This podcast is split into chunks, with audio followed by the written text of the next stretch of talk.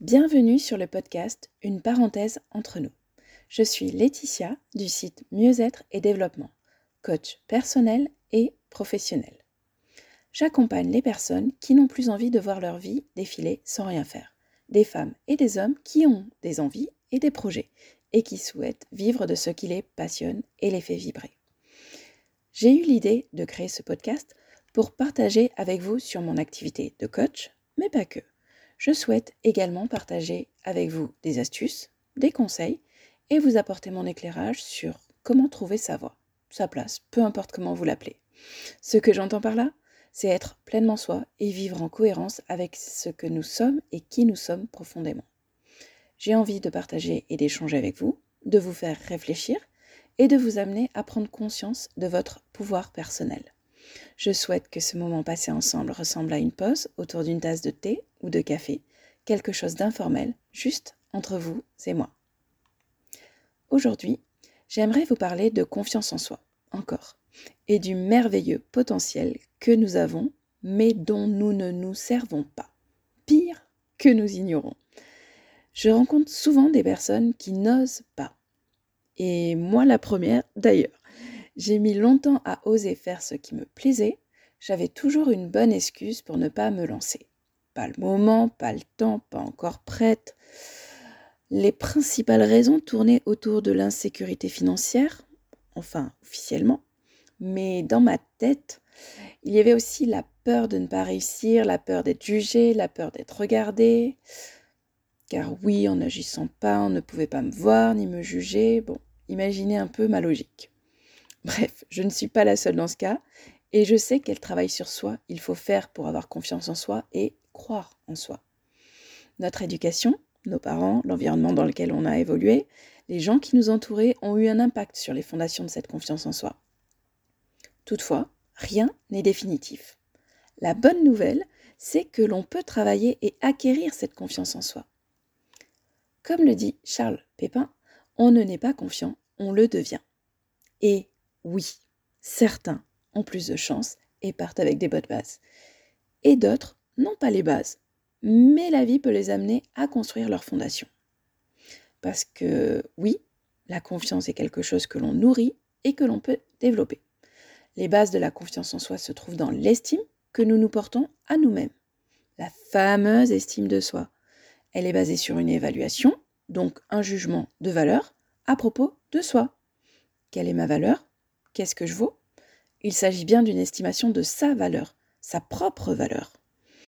Cette estime de soi est le résultat de notre éducation, de l'environnement dans lequel nous avons grandi, les personnes qui nous ont entourés. Tous ont joué un rôle dans le développement de cette estime de soi. La confiance en soi est le sentiment qu'éprouve celui qui sait qu'il peut compter sur lui-même pour faire face aux circonstances et aux défis de la vie. Quoi qu'il arrive, cette personne a toujours la même valeur et la même importance. Seule une telle croyance peut donner une base sécurisante pour l'estime de soi. Ainsi, lorsque l'estime de soi est positive, on peut avoir une base de confiance, on est moins gouverné par la peur parce que l'on a de la valeur. Et donc, par conséquence, on croit en soi.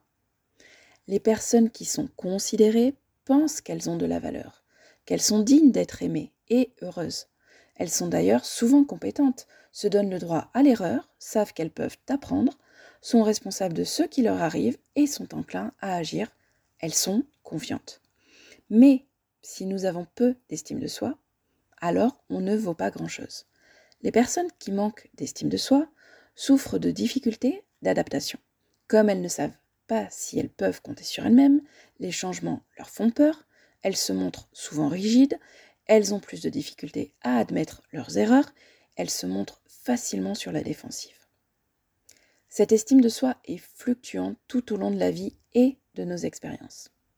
Et elle est différente suivant les domaines de notre vie. Il est possible d'avoir une bonne estime de soi dans un domaine et moins bonne dans un autre. Pour quelqu'un qui manque d'estime de soi, une réussite et l'estime de soi grimpe. Un échec et voilà qu'elle flanche. Je suis nulle, pas à la hauteur, etc. Cette estime de soi est primordiale pour avancer dans la vie et se réaliser, tant personnellement que professionnellement. Et notre chance, c'est que rien n'est définitif. Nous pouvons nourrir notre estime de soi. Et pour cela, il faut 1. S'accepter à tous les niveaux. 2. Acquérir les capacités nécessaires pour compter sur soi et relever les défis de la vie. 3. Vivre en accord avec ses motivations profondes. Je ne dis pas que c'est simple, oh que non. Mais en tout cas, l'idée que rien n'est figé ou déterminé, que nous avons le pouvoir de changer et de nous améliorer, c'est déjà une chance. J'accompagne des personnes qui justement ont besoin de retrouver confiance en soi. Et un travail sur l'estime de soi est indispensable. Savoir quelles valeurs on se donne, quelles sont nos qualités, nos compétences et nos talents, tout ceci concourt à nous regarder avec plus de bienveillance. Apprendre à s'aimer aussi, à s'accepter pour pouvoir affirmer sa singularité. C'est une base qui nourrit cette estime de soi, ainsi que l'image que l'on a de soi, qui est déterminée par le regard que l'on porte sur soi. Et bien sûr, la confiance en soi, qui nous permet d'agir, de croire en nos capacités, et qui, par conséquence, nous apporte une vision positive de nous-mêmes. Comme vous le voyez, la confiance n'est qu'un maillon du problème. C'est l'estime de soi qui doit être nourrie et entretenue pour avoir une incidence sur la confiance en soi.